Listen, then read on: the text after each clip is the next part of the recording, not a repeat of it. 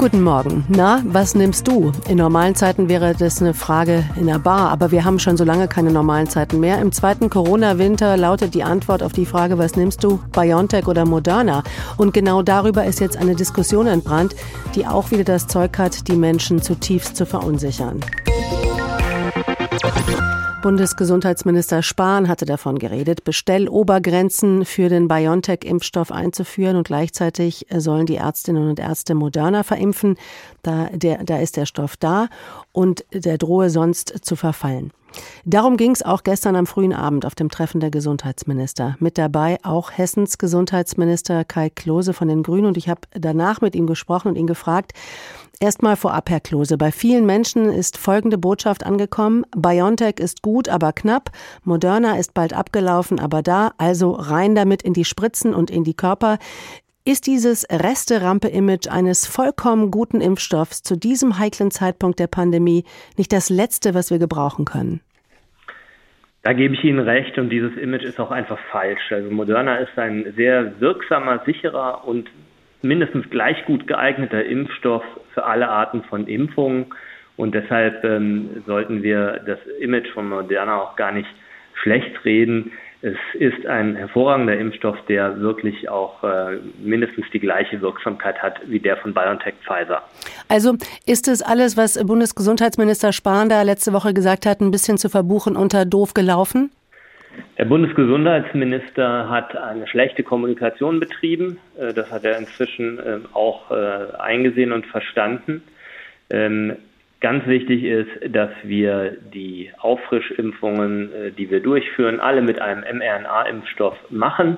Und dazu sind sowohl die Impfstoffe von Moderna als auch von BioNTech Pfizer geeignet. Beide sorgen dafür, dass die Auffrischung den entsprechenden Immuneffekt erzielt und die Wirksamkeit der Impfung äh, deutlich verlängert. Nun haben Sie auf der Gesundheitsministerkonferenz ja gesagt, beziehungsweise der bayerische Gesundheitsminister Holitschek hat es gesagt, nächste Woche gibt es eine Million Dosen BioNTech mehr als geplant. Also haben wir gar keinen Lieferengpass für BioNTech? Es ist so, dass erfreulicherweise die Nachfrage nach Impfungen ähm, ja äh, deutlich zugenommen hat. Äh, darauf haben wir auch alle gesetzt. Es werden auch mehr Impfkapazitäten zur Verfügung gestellt. Der Bundesgesundheitsminister hat aber im Moment nicht so viel BioNTech Pfizer, wie er aktuell nachgefragt ist. Er hat jetzt dafür gesorgt, dass statt der zwei Millionen drei Millionen Impfdosen kommen. Das wird aber nicht genügen, um die Nachfrage vollständig zu erfüllen und deshalb wird äh, gleichermaßen dann auch moderner in die Auslieferung kommen. Hier haben wir als Länder auch keinen Einfluss. Der Bund ist derjenige, der die Hand auf den Impfstoffen hat. Wie sehen Sie denn den weiteren Impfvorschritt für uns in Hessen? Ich bin zuversichtlich, dass wir die 27 Millionen Impfungen, die die Ministerpräsidentinnenkonferenz bis zum Jahresende beschlossen hat, anteilig in Hessen dann auch abbilden können. Dafür ist ein konzertierter Kraftakt nötig. Das ist keine kleine Aufgabe, denn wir haben ja eine Situation, dass über Monate kaum Nachfrage da war nach Impfungen und jetzt müssen die Kapazitäten sehr schnell wieder ausgebaut werden. Dazu wird die Ärzteschaft ihre Impfleistung deutlich verstärken. Hier ist eine Viertelmillion Impfungen in der Woche im Raum. Wir werden zusätzlich aber auch Impfungen an anderen Stellen brauchen auch durch den öffentlichen Gesundheitsdienst, die Krankenhäuser und die Betriebsärzteschaft. Und da wären zum Beispiel auch diese mobilen Impfbusse zu nennen, die ja in Hessen eben auch impfen sollen, also das Personal auf diesen Bussen. Und die sagen jetzt, wir haben aber ein bisschen Problem mit Moderna. Da geht es darum, dass man diesen Impfstoff nicht lange vorhalten kann, dass der wohl sehr anfällig ist. Also taugt Moderna vielleicht gar nicht als adäquater Ersatz, zumindest nicht da, wo man schnell impfen will, in diesen mobilen Impfbussen? Die Moderna-Ampullen sind größer als die äh, von BioNTech Pfizer. Das sind Zehnerdosen und bei äh, Auffrischung wird davon nur die Hälfte verwendet, sodass es sogar 20 Impfungen pro Vial sind. Das muss man dabei mitbedenken.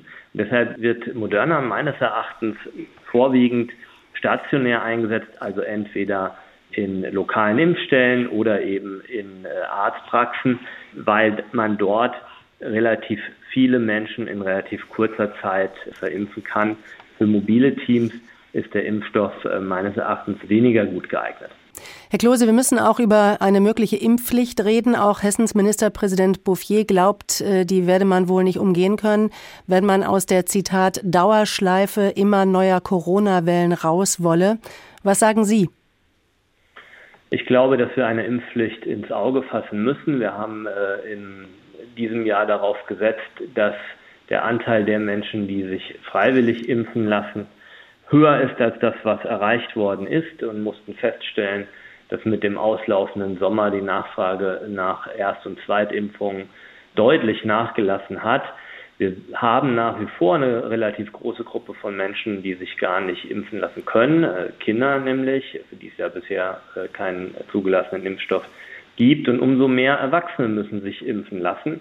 Diese Zahlen, die dafür erforderlich wären, aus der Pandemie rauszukommen, konnten wir bisher nicht erreichen.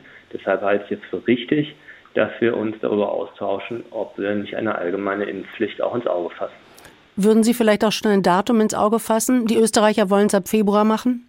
Nein, das würde ich im Moment nicht tun. Ich glaube, dass eine solche Entscheidung auch vernünftig vorbereitet sein sollte, dass man das parlamentarisch bespricht, dass man das mit dem Ethikrat auch noch einmal bespricht.